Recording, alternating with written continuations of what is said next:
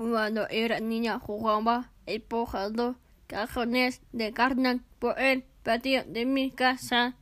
Hoy también lo hago, pero ya no como juego, sino ayudando a empujar las cajas de la leche que dejan para el negocio de la abuela. Este año, gracias al estudio de la física, he aprendido que al hacer esa actividad estoy realizando un trabajo y que es necesario ejercer una fuerza sobre esas cajas de leche y por efecto de esta fuerza se produce un desplazamiento de las cajitas desde la puerta hasta el local. También que cuando las cajitas se desplazan horizontalmente, la fuerza aplicada forma un agujero con el desplazamiento y de aquí obtengo la fórmula para calcular el trabajo que realizo. Que la unidad de medida